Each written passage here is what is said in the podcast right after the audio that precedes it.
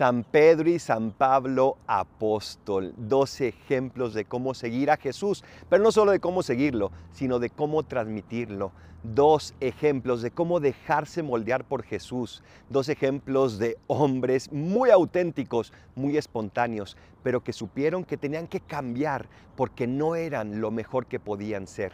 Y por eso cuando se encontraron con Cristo, su vida no fue igual y se dejaron transformar por Él. ¿Cómo va esa docilidad tuya a Jesús? ¿Qué tanto le dices que te cambie? ¿Qué tanto aprendes también de estos santos que también como tú se cayeron, pero que se supieron levantar porque supieron agarrarse a la mano de Jesús? Gracias Jesús por estos ejemplos y ayúdame a mí a ser cada vez más como ellos.